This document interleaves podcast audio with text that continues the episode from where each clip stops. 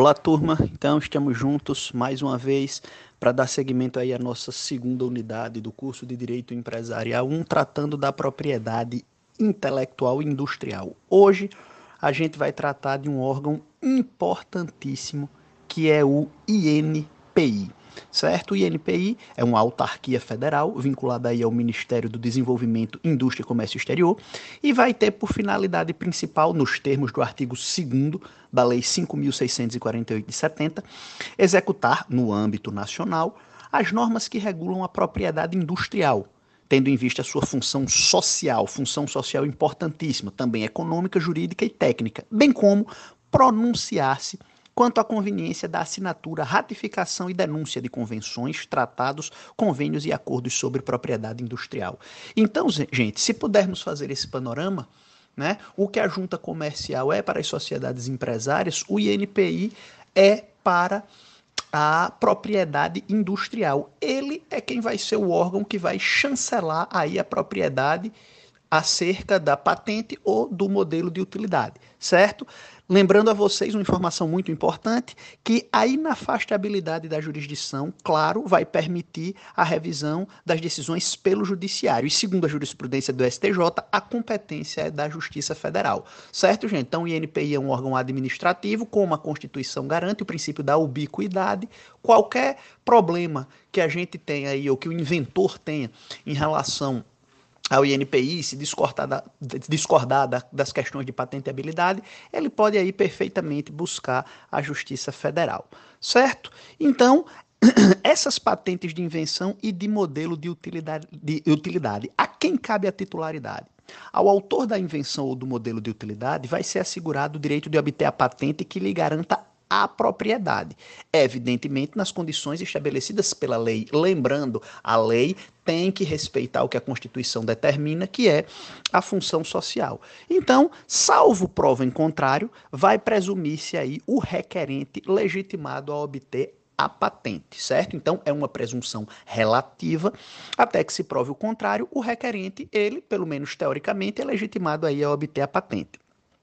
Essa patente, gente, ela pode ser requerida em nome próprio, o próprio inventor, ou os seus herdeiros ou sucessores, ainda pelo cessionário ou por outra pessoa a quem a lei ou o contrato de trabalho ou prestação de serviço determina quem pertença à titularidade. E esses são os legitimados, certo? Em se tratando de invenção ou modelo de utilidade, realizado aí conjuntamente por duas ou mais pessoas, a patente vai poder ser requerida por todas elas ou por qualquer uma, mediante nomeação e qualificação das demais, para ressalva dos respectivos direitos, certo? O inventor vai ser nomeado e qualificado podendo requerer a não divulgação da sua nomeação. Isso tudo, depois que for concedido, gente, a patente ou o modelo de utilidade, o registro, vai ser publicado na revista do INPI. E o inventor, ele pode pedir que seu nome não seja divulgado aí por uma questão até de, de prática de mercado, de segredo industrial mesmo, para evitar a especulação. Se dois ou mais autores tiverem realizado a mesma invenção ou modelo de utilidade de forma independente, é possível que isso aconteça, o direito de obter a patente vai ser assegurado àquele que provar o depósito mais antigo, independente das datas de invenção ou criação. Então, gente, como diz o direito civil, só é dono quem registra. Se duas pessoas, ao mesmo tempo, uma sem saber da outra, de forma absolutamente independente, registram a mesma patente, o critério vai ser o cronológico, o mais antigo, do registro, não da invenção, só é dono quem registra, certo?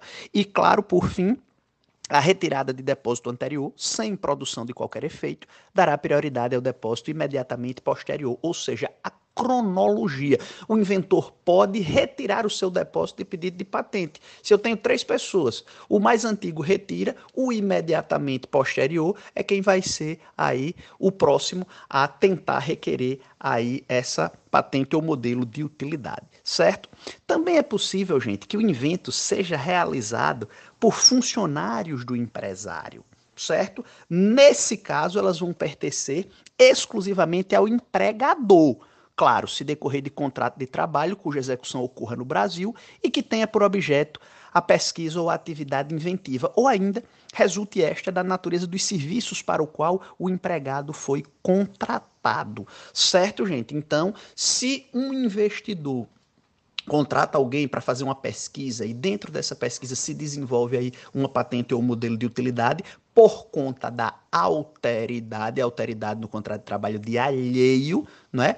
O lucro obtido com a atividade desenvolvida pelo obreiro não é dele, mas de seu empregador, vai ser aí um invento realizado por funcionário do empresário, o direito de ter a patente é dele, a não ser que a gente tenha aí uma expressa disposição no contrato de trabalho em contrário, certo? A não ser isso, a retribuição pelo trabalho a que se refere este artigo limita-se exclusivamente ao salário ajustado, certo? Então, se alguém contrata outrem para desenvolver uma pesquisa, qual é a retribuição que ele vai ter?